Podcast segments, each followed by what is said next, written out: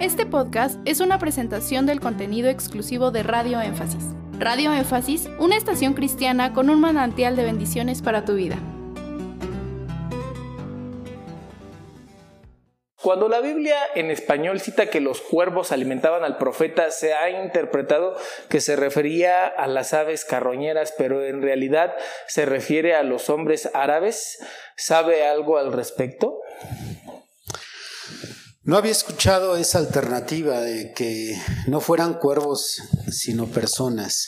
Lo que sí me he dado cuenta es que cada vez hay más soltura en, estar dando interpretaciones privadas sobre los pasajes que eh, son literales. Hay, hay pasajes que sin discusión alguna dices, esto es un símbolo o esto es una metáfora. Más si tienes una línea consecutiva de textos poéticos, metafóricos, símiles como cuando llegas a leer a Jesús en sus parábolas, o cuando lees a Isaías en sus parábolas, o a Ezequiel, o a Jeremías.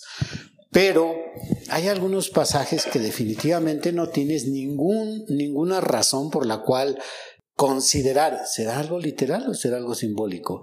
Y aquellos amantes de la novedad, aquellos atenienses del siglo XXI, comienzan ahí a escarbar y a fin de cuentas, tú puedes hacer que la Biblia o cualquier otro libro diga lo que tú quieres que diga. O sea, todos tenemos esa capacidad de, tomar un texto y decir, bueno, esto significa esto, lo otro y aquello. Y pues cuando tienes eh, un lote de ingenuos, pues se van a tragar lo que tú digas. Esa es la, la razón que siempre los sectarios tienen, tienen éxito, porque la gente es demasiado ingenua. Por lo tanto, yo no encontraría, ni siquiera tengo la idea en mi cabeza, ahorita rápidamente estoy recorriendo las carpetas a ver si hay alguna razón por la cual se puede interpretar que no son cuervos sino árabes. Digo, ¿en qué se apunta, apuntalarán eh, esta idea? A ver, ¿en qué estará? Y no, francamente no encuentro nada. Pues, ¿De dónde se lo sacaron? Pues igual que, que, que los magos de la manga, porque fuera de ahí se me hace un poquito complicado encontrar en qué se basa. Pero este tipo de personas no tendrían éxito si no existiera un público que ha dejado de ser objetivo.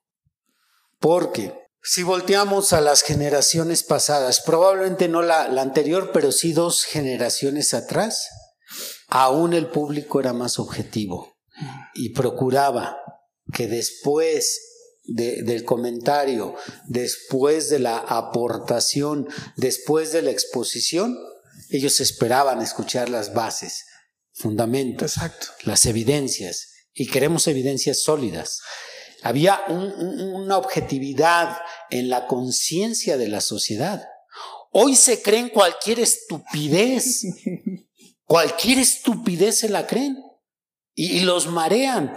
Yo me quedé sorprendido ahora cuando estábamos a los primeros tres meses de la pandemia, que me envió alguien de nuestra iglesia un video.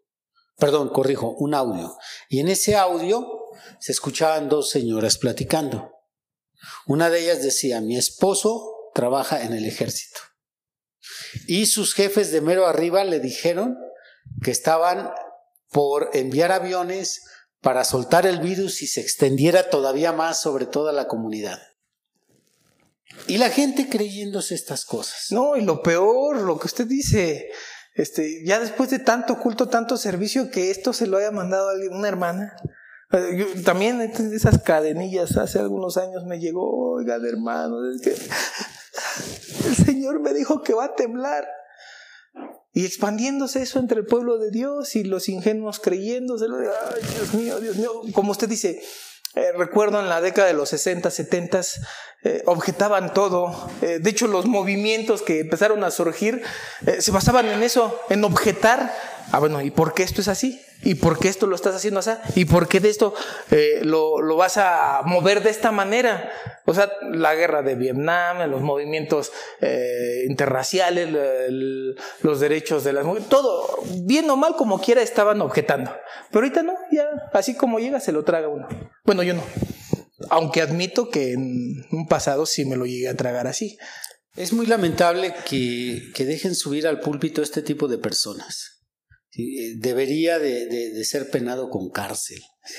Pero estamos en, la edad de los derechos de la gente y desgraciadamente también eh, uno de los males que creo que ha facilitado la, apertura a los púlpitos es eh, la escasez de predicadores.